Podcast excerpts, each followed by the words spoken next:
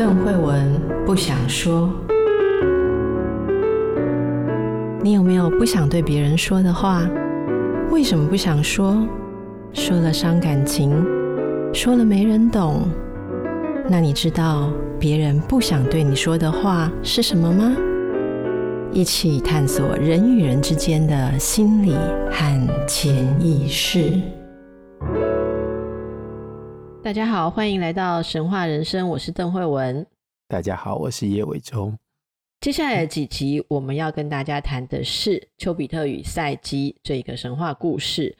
呃，这个神话故事，也许很多的朋友知道故事的梗概。是，那但是在深入了解故事之前，我们要知道这个故事的出处，它是一本古小说。而伟忠认为，如果我们对这个古小说跟出处的背景没有了解的话，我们就无从深入、深刻的、深层的了解赛季这个故事的意义。所以我们在这几集谈的时候，前面就要很认真的。我觉得我简直是在开文学系的课，要一定伟忠要跟我确保有时间让他来跟我们讲这个丘比特与赛基故事的，应该说脉络跟出处。这个古小说是还有它的背景。那这个古小说叫做《金驴记》。现在就把时间交给我们的伟忠博士。好，谢谢慧文。那我先从最简单，就是故事的名字开始，先做一个理清。我们在这边讨论的时候，我们当然还是讲丘比特跟赛基的故事。这是赛基，显然是从英文的发音翻译过来的嘛？英文应该就是讲 Psyche。但是如果你回到原文拉丁文，或者是再回到还原来的希腊文的。名字的话，我会把它翻译成蒲须科 （Psyche），但是我们现在还是用赛姬这个名字来当做女主角的名字。那赛姬的故事，它是放在一个更大的故事的底下的一段相当长的小故事。那在这个整个文学作品里面，这部作品叫做《变形记》。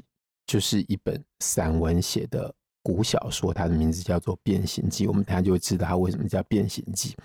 然后在后来，基督教早期的教父圣奥古斯丁把它叫做《金驴记》，所以后来我们也同样把这部作品叫做《金驴记》，因为所以《金驴记》最早叫《变形记》，最早叫做《变形记》。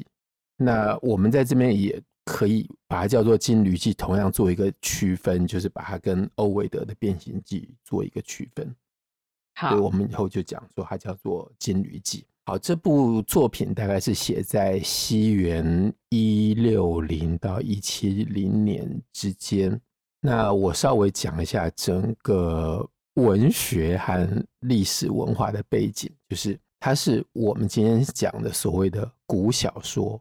就是在希腊罗马时代写的小说。我每次跟法国人提到说我在研究古小说的时候，他们第一个反应就是古小说跟现代小说有什么不一样？原则上没有。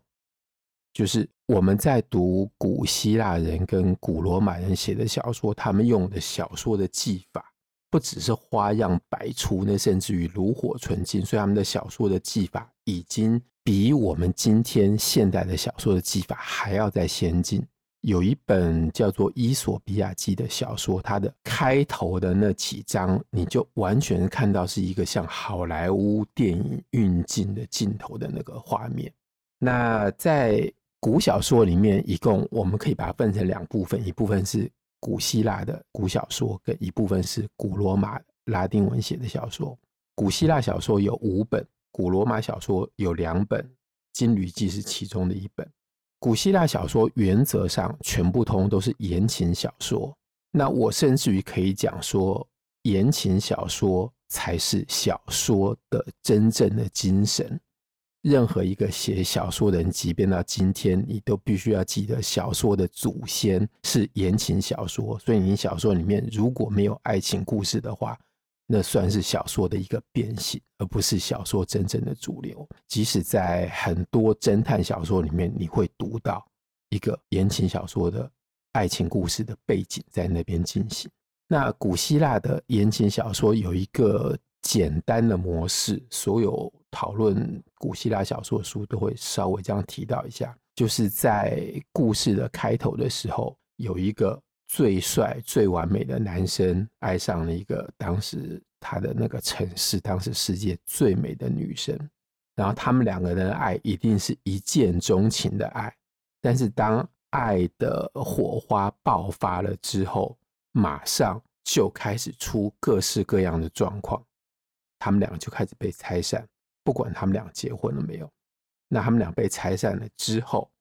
这整个小说就是在他们如何历尽千辛万苦找到对方，然后重新再在一起的故事。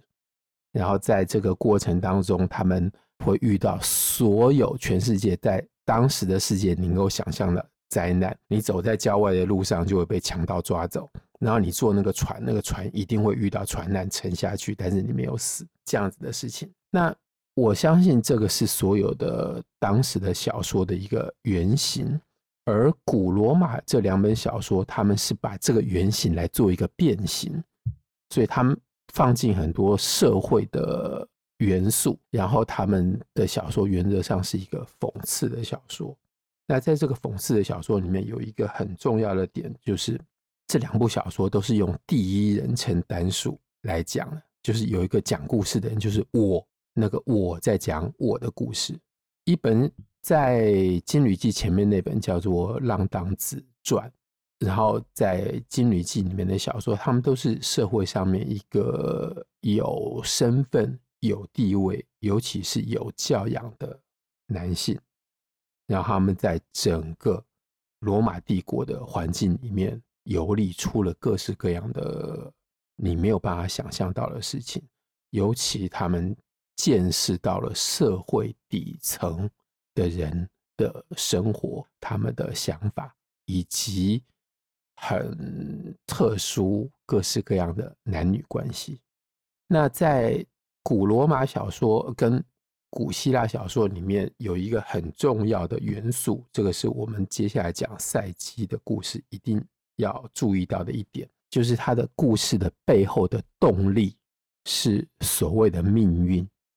我之后会用“命运”来讲这个字，但是其实，在古罗马跟古希腊人的，包括我们的社会文化里面，这其实是两个东西，一个是命，一个是运。命是没有办法改变，命的最基本的讲法就是你在哪一天出生，你在哪一刻死亡，这些通通都是你的命，这是没有办法改变。然后你会和什么样子的人结婚？你会有什么样的成就？这些通通都是命，这个是一开始就设定好，没有办法改变。但是那个运，就是我接下来后面讲的命运，那个运它是盲目的，它甚至于是嫉妒的，所以他会把好的东西给坏人，然后把坏的东西给好人。然后当好人在享受他的生命当中的成就的时候，如果你觉得你招致了命运的嫉妒，你在下一刻就会突然间有一个大反转。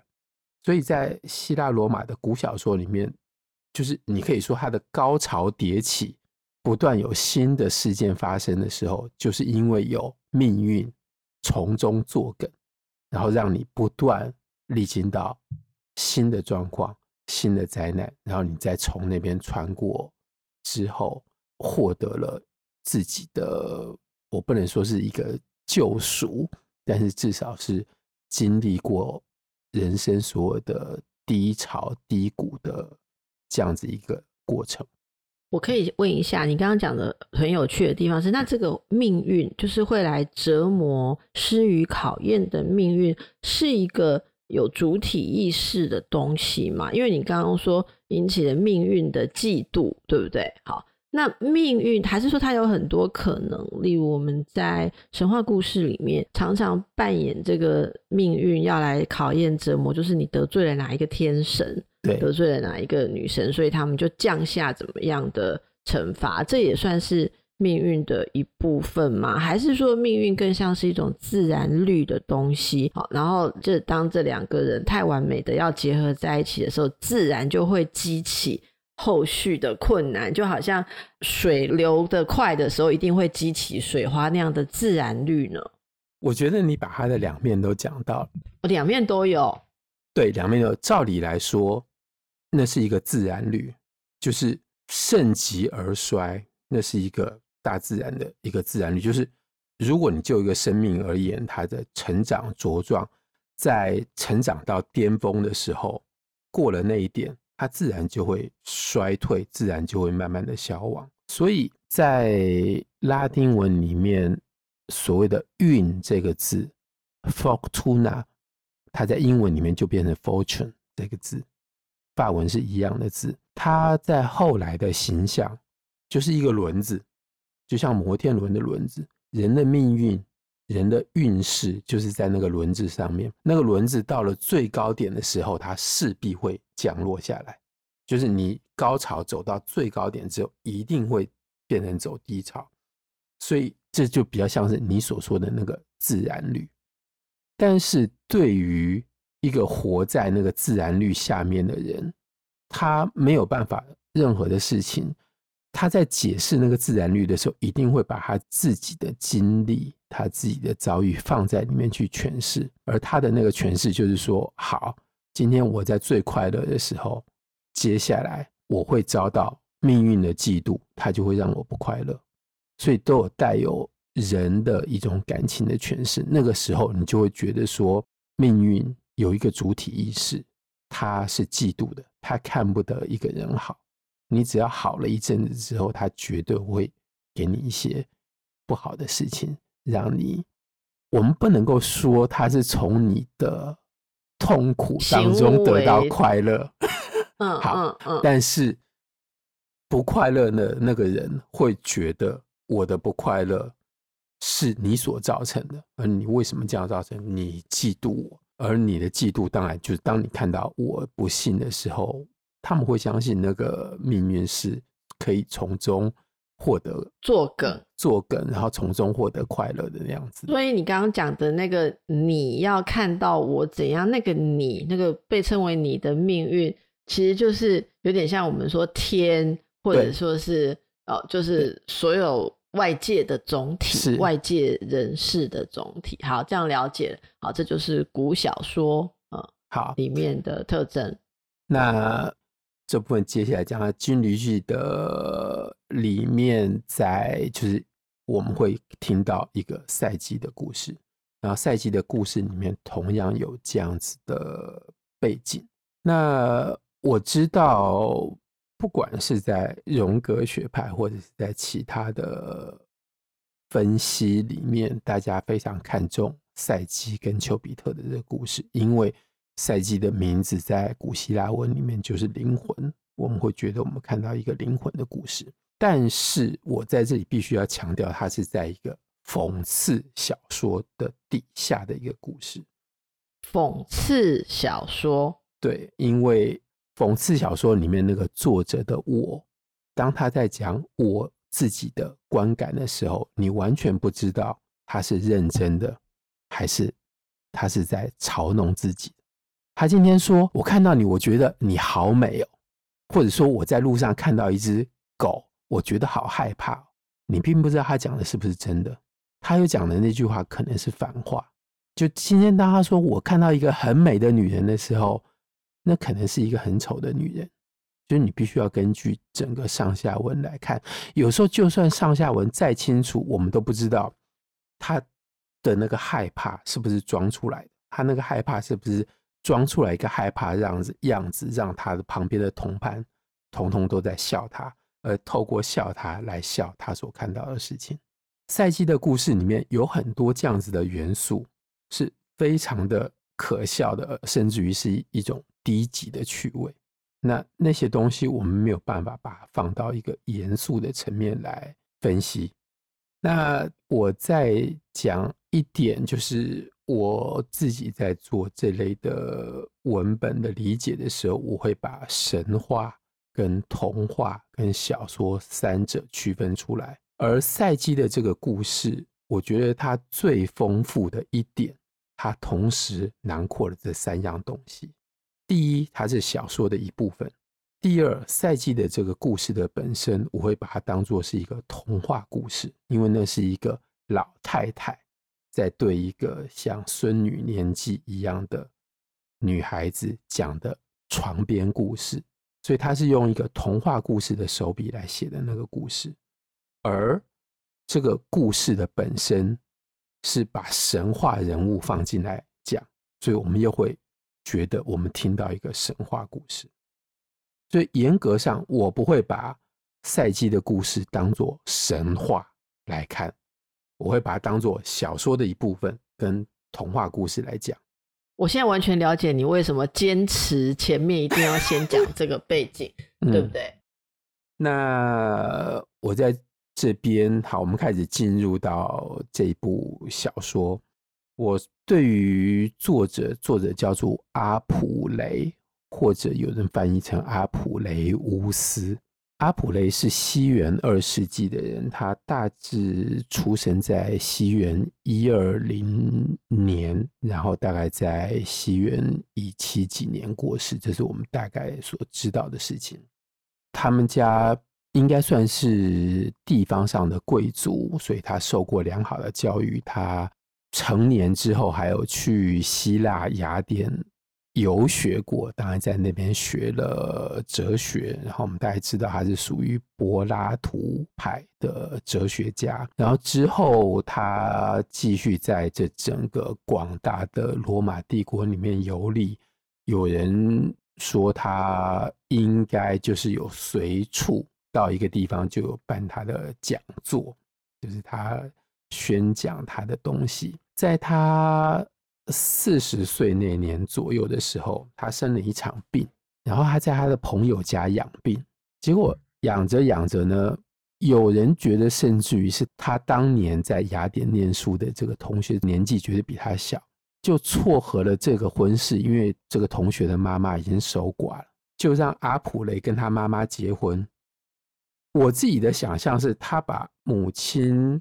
的婚事，他把母亲的日常生活做了一个安顿之后，他自己也结婚了。而这个同学结婚完之后，没有想到这个婚事可能本来就已经在预备了。结婚完之后，他的岳父非常的生气，因为他的岳父本来想说：“我把我女儿嫁给一个很有钱的男士。”没有想到。这个男士把他的母亲让他改嫁嫁掉之后，有一大笔的财产，因为这位寡妇妈妈非常的有钱，这个财产就会沦落到别人的手上去。懂？因为那时候的财产法律是这样的嘛，女人的财产其实就是丈夫的，对吧？对。然后我们在赛季的故事里面会讲到很多跟财产有关的一些东西。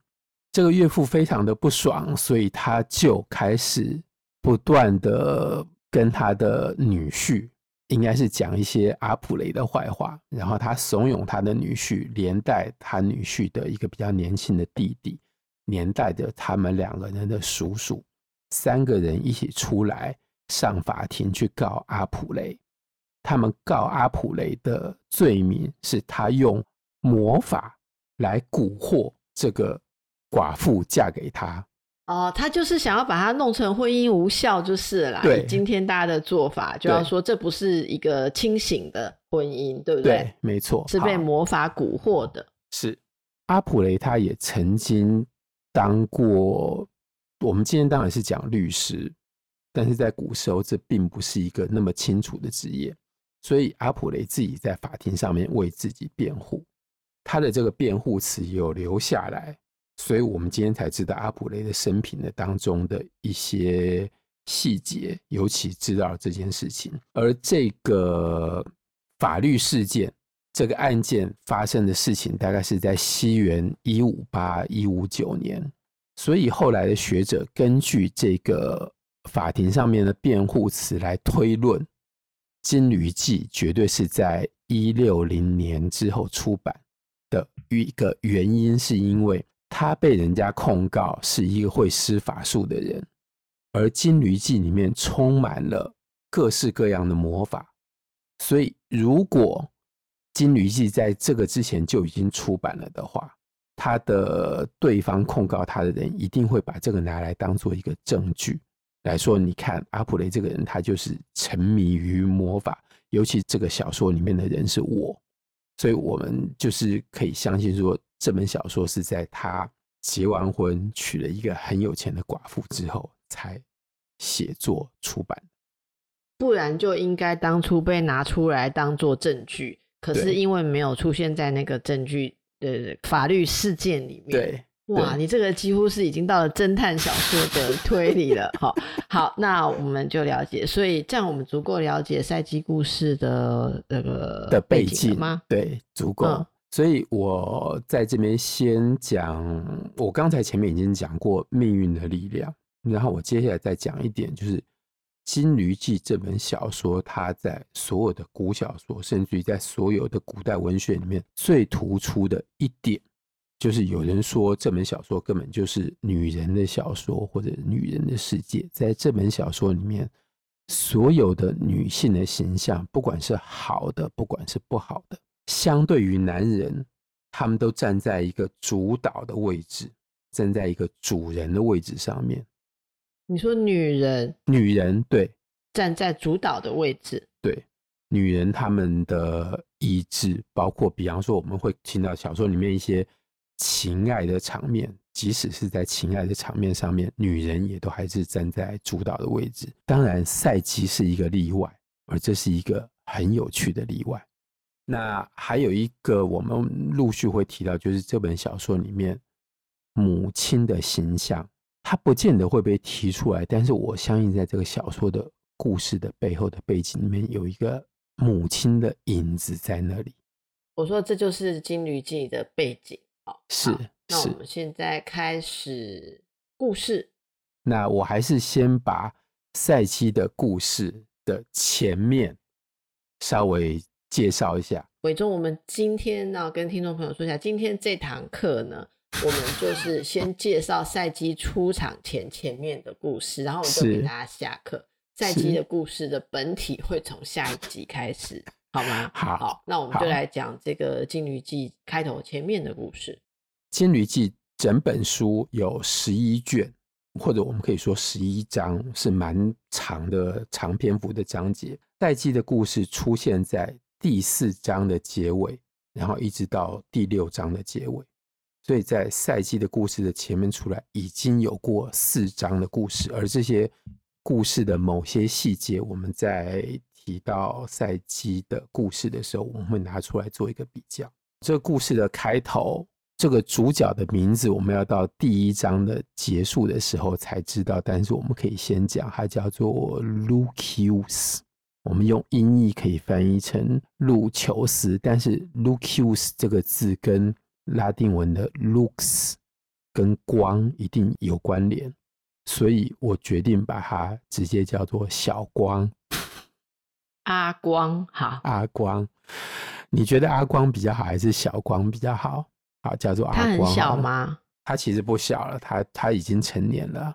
那就叫阿光吧。好，好吧，嗯，阿光他出去出门旅行。他要去办什么事情，他并没有交代的很清楚，但是他只有一开始他就说：“好，我接下来会跟你们讲一个故事，这个是我旅行当中的过程。那我从我们家出发，我去了一个地方，反正那个地方就是希腊的中北部的地方，叫做特萨利那一整大块地区。那他强调特萨利是他母亲的故乡，换句话说，这整个故事通通都。”发生在他母亲的，我们可以说娘家，或者是发生在他母亲的故乡的那个地方。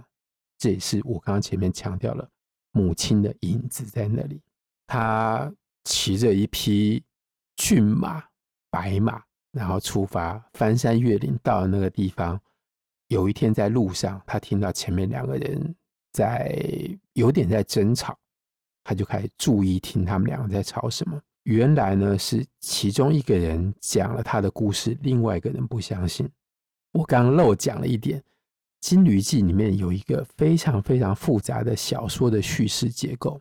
就是我们听到阿光在讲故事，但是阿光在路上，他会听到很多别人讲的故事，所以这个小说里面会有这样的故事，一层一层套接起来，镶嵌进去的。好，那赛季的故事也只是其中的一个别人讲的故事，他。一上去有点像是打圆场，然后他在那边听了旅客、旅人，他所应该是一个做生意人，他所讲的一个亲身的经历，而那个亲身的经历是没有办法想象的一个很神奇的故事。他说他有一天在某一个城里面遇到了他的以前的好朋友，而在家乡所有人都相信这个好朋友已经死掉了。他和这个好朋友相认之后，这个好朋友说了他自己的故事，所以这故事又往下推了一层。这个好朋友就跟他讲说，他被一个女巫给迷惑了。然后这个讲故事的这个生意人呢，就开始救他的朋友，决定要把他带离开这个城。但是他们在离开这个城的前一天晚上，他就看到。那个女巫带着女巫的妹妹，两个人闯进房子里面把她杀掉。但是第二天早上他醒过来之后，发现他的朋友又没有死，所以他们两个又继续他们的旅程。但是这个朋友就死在了路上。所以他前一天看到这个朋友被杀的事情是真实发生的事情。但是为什么这个朋友没有死？如果我们把这些赛季的故事讲完之后，有机会我再回过头来讲这些。好玩的小故事里面的内容，他听完这个故事之后，阿光就说：“当我们在听一个我们从来没有经历过的故事的时候，我们会用自身的经验来判断，而我们自身的经验，因为你没有经历过，所以你没有办法知道它是真的还是假的。他原则上还是相信那个故事有它的可信度，所以我们渐渐渐渐的开始知道阿光的这趟的旅行。”其实有一个他没有讲的真正的秘密，他可能没有跟他妈妈讲。这秘密，他就他想要来知道魔法法术到底是什么样子的东西。那他到达了他的目的地，他带了一封他的好朋友写的一个推荐函，他就去拜访一个当地的人，然后寄宿在他家。他住在他家之后，第二天他上市场的时候。就被一个老人抓住，说：“哎，你不是阿光吗？你现在怎么在这里？”然后就跟转过身跟他的女主人讲说：“你看，你看，阿光在这里。”阿光对这位女士没有任何的印象，可是这个女士一眼就认出他来。然后这个女士跟他讲说：“好，我知道你不记得我，但是你小时候我甚至有把你带大过。”就是我跟你妈妈，我们两个人情同姐妹，我们俩是吃同一个奶妈的奶长大的。然后他说：“你妈妈嫁给一个贵族，我在这边嫁给一个生意人。我们家当然比不上你们家，但是我还是希望你能够来住我们家，让我们一尽地主之谊。”可是阿光竟然拒绝了。就阿光还先去他家参观过他们家，就是。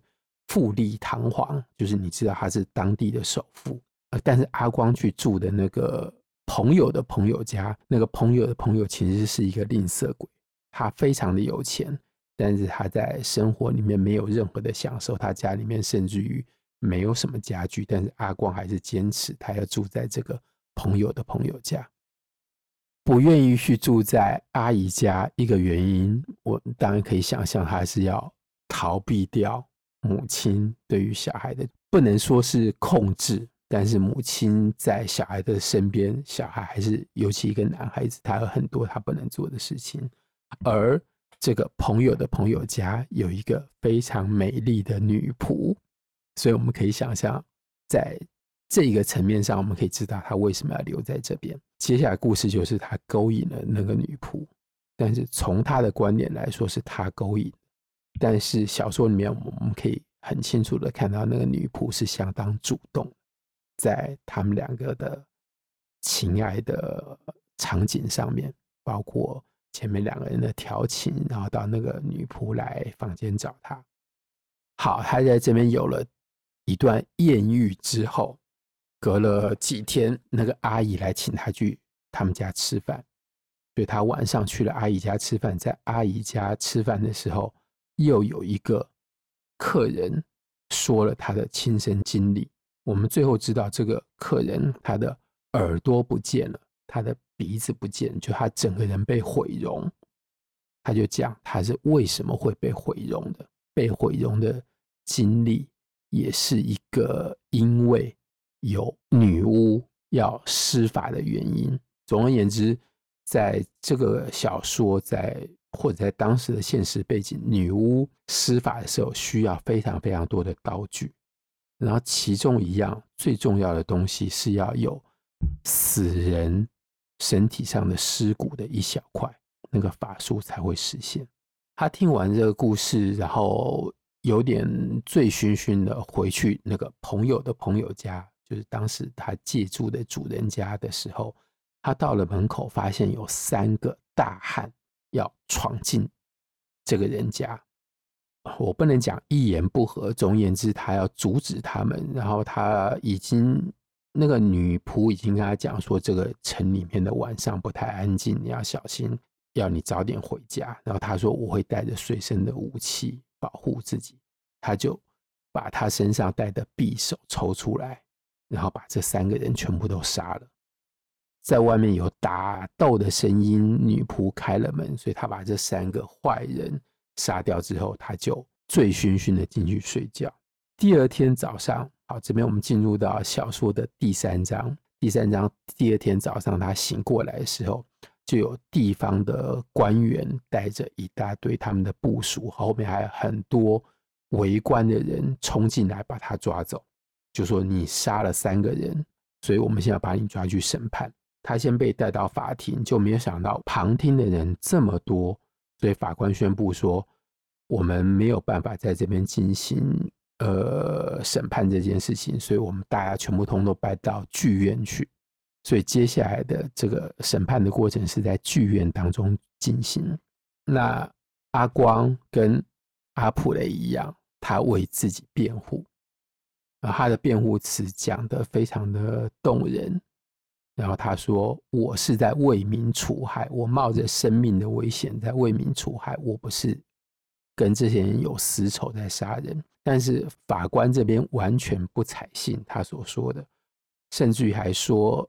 你只有一个人，你绝对没有办法杀掉三个大汉，所以你一定还有同谋。他们就叫人搬来了很多拷问、拷打的刑具出来，就阿光在这边更加的害怕。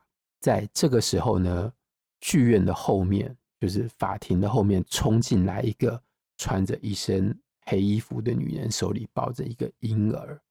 在这个的女人后面又。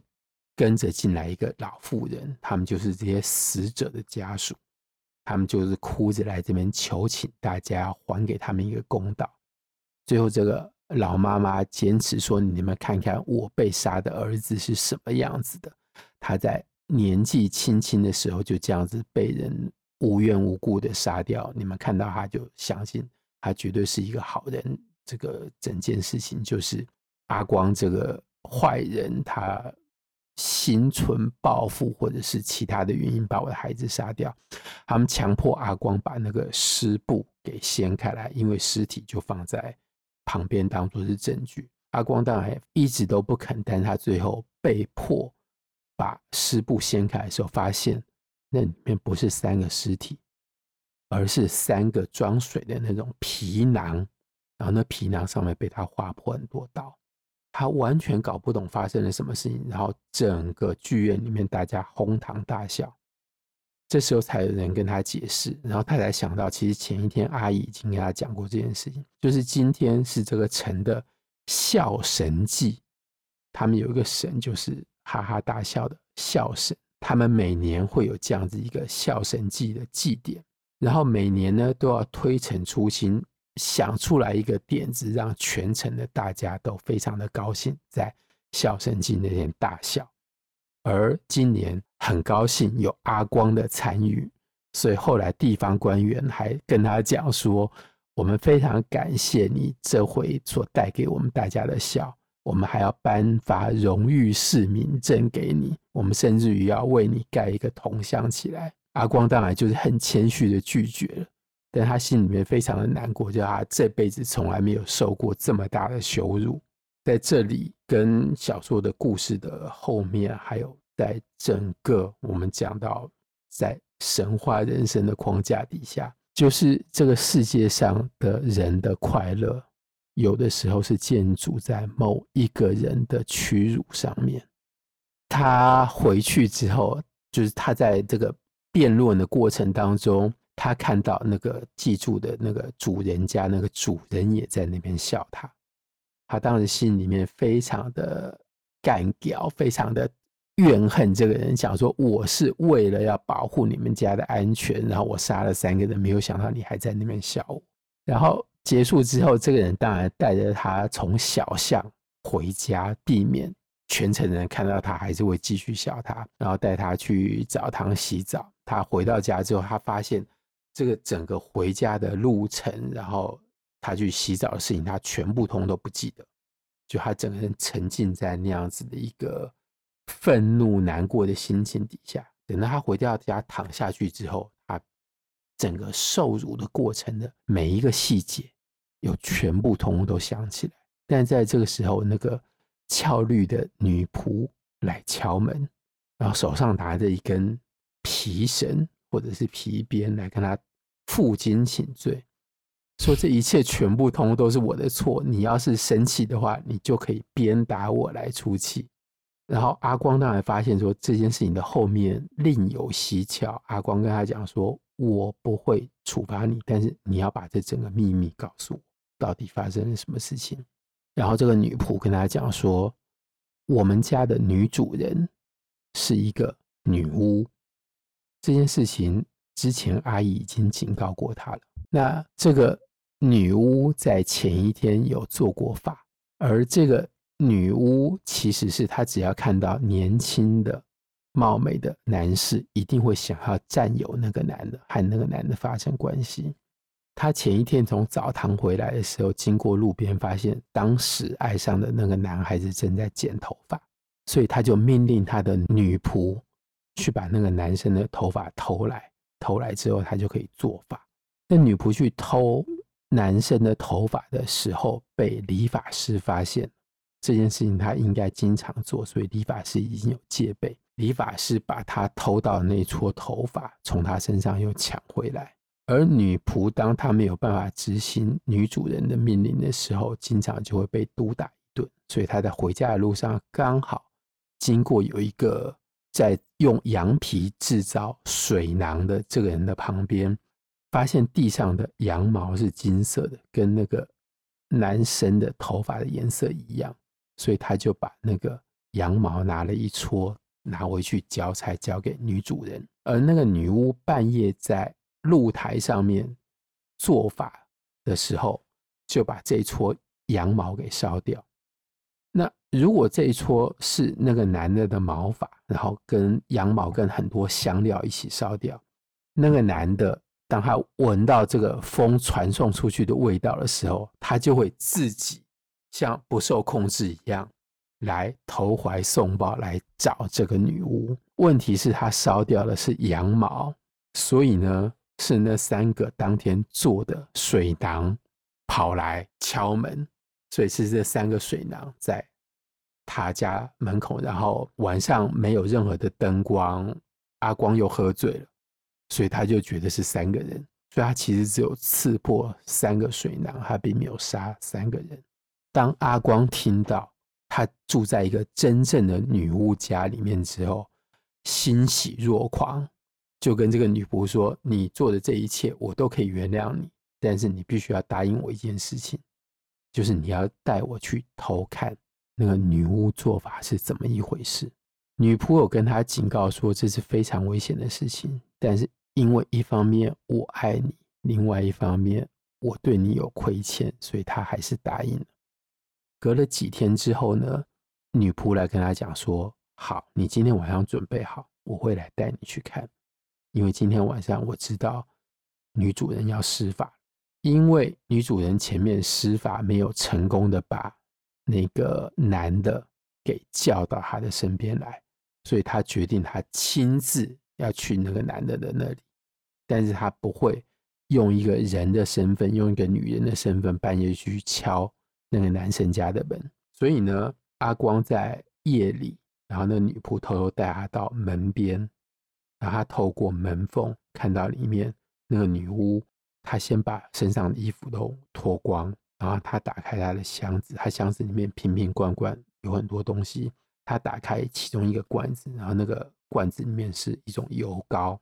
他把那个油膏在全身细细的涂满之后，就开始像是起鸡一样，他全身开始震动，动着动着呢，之后他就开始长出羽毛，他的鼻子变成了鸟嘴，他的双脚变成了鸟爪，然后甩一甩双手之后，就变成了翅膀。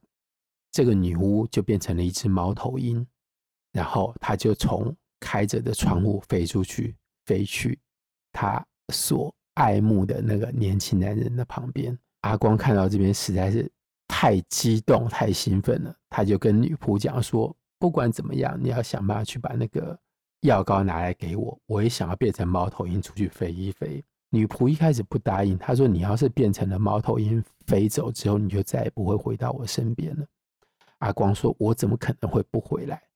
因为猫头鹰是在希腊文化里面是一种凶鸟，是不祥的征兆。他说，任何人看到猫头鹰都会攻击他。如果猫头鹰被抓到，会被钉在那个人家的门上。他说，我想要变猫头鹰，只是我有想飞的欲望。我出去这样飞一圈，看看人是如何变成鸟，然后如何在天空飞翔之后，我马上就会回来。”尤其我还要变回我原来的样子。他这样讲完之后，女仆就答应了。女仆就去女主人的房间里面，女主人那时候不在。他去女主人的房间里面拿了那罐药油膏来给阿光。阿光赶快就把全身衣服脱光，然后把油膏涂满了全身之后，就开始抖动他的四肢。但是他。动着动着，发现它没有长出羽毛，而是它身上的所有的每一根毛都开始变粗，变成灰色的。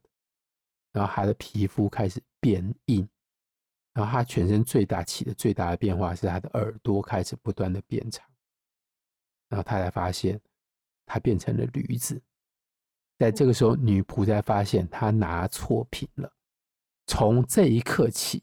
阿光失去了说话的能力，所以这整个故事是阿光最后变回人形之后再重新跟我们讲的故事。但是从这一刻起，他完全处于一个被动的位置，他就变成驴子了。这就是金驴记。对，这是为什么叫做金驴记的原因。女仆跟他讲说：“没有关系，我知道怎么样可以化解。你只要嚼玫瑰花瓣，你就会变回原形。”然后女仆说：“很可惜，我今天没有把玫瑰花冠带来，因为女仆第一天跟他约会的时候，不断打扮的很漂亮，还有带玫瑰花冠，就是花朵跟香水香料，在古罗马、古希腊的现实生活里面，在情爱的场景上面是很重要的元素。”那他说没关系，我明天早上去替你取来玫瑰花瓣，你嚼一嚼就好了。但是今天晚上要委屈你在马厩过一夜。然后阿光就被牵到马厩，他被牵到马厩之后，他骑来的那匹白马跟主人的驴子在那边吃东西。阿光可能也有要去吃，可能也没有，但是总而言之，那两只牲畜发现来了。另外一个跟他们抢东西吃的人就把他踢走，所以阿光在那一刻起就开始作为一只驴子，开始经历驴子的命运，然后就是开始被人打。那他当时非常的生气，就是那匹马原来是他是那个马的主人，就没有想到他现在马竟然这样对待他。他发现了在马厩里面上面有一个拜拜的。大家拜的那个女神是马的守护神，然后在那个女神的脖子上面有个玫瑰花环，他非常的高兴，就开始想办法要去吃那个玫瑰花。但是这时候被他自己的奴隶，他有个随身的仆人是他的奴隶，就是睡在马厩里面，发现了，又把这只不知道从哪里来的驴子也打了一顿。所以他先被他自己的马修理，然后他又被他自己的奴隶打了一顿。之后呢，就在这个小说里面都是这个样子，然后。就是在这个关键点上，突然之间门被闯破了，然后闯进来一批强盗。这批强盗知道这个主人家非常的有钱，他们打开了库门之后，发现这个主人的钱财比他们想象的钱还要更多，他们人几个人背不回去，所以他们就把这匹马跟这两匹驴子牵走，把所有的贵重的、很重的金银财宝都放在他们的身上。然后就牵走了，所以阿光就完全被带离开这个环境，就开始跟着这群强盗在一起。第二天，作为驴子，经历了很多阿光从来没有想到过的事情。然后这时候是一个人，阿光他在驴子的身体里面体验他的新人生。比方说，他都习惯。他只吃熟的东西，而现在作为一个驴子，他必须要吃生的东西，然后他这还会造成后面肠胃不适一段很好笑的经历。然后呢，他跟着这群强盗走，被带到强盗窝里面去，他还听到强盗们讲他们之前为非作歹的事情，所以他在这边。以一个驴子的身份，听到强盗的秘密，听到强盗讲的故事。在第二天晚上，有一群强盗回来，他们这次没有抢到任何的金银财宝，但是他们抢到一个更值钱的东西，就是一个女孩子。那个女孩子被带来这边之后，当然是不断的哭泣。强盗就安慰她说：“你不要难过。”我们跟你保证，我们绝对不会动你一根汗毛，因为我们要拿你来跟你的父母亲换取巨额的赎金。绑架就是。对，就是绑架。然后等你爸妈把赎金筹齐之后，我们会把你送回家，你不要担心。就把它交给这群强盗的身边有一个老妈子在照顾他们的日常生活起居，煮饭啊、扫地啊什么的。老妈子安慰了她很久，但是这个女孩子还是一直在哭，然后哭到没有力气睡着。那睡着之后当然就没事了。没有想到睡到半夜，这个女孩子突然之间大叫一声醒过来，前面就像发出异语一样。然后这个老妈子就问她说：“你到底在做什么？”这个女孩子才开始讲了她的身世。她说：“其实昨天是我的婚礼，我要嫁给。”从小跟我一起长大、青梅竹马长大的我爱慕的表哥，而表哥跟其他的亲戚在神庙里面祭祀牺牲的时候，他跟他的妈妈在新房里面，没有想到强盗就闯进来，把他从他的妈妈的身边给抓走，所以他现在才在这里。而他刚才做了一个噩梦，他做的这个噩梦，在梦里面，他的表哥被。强盗给杀掉了。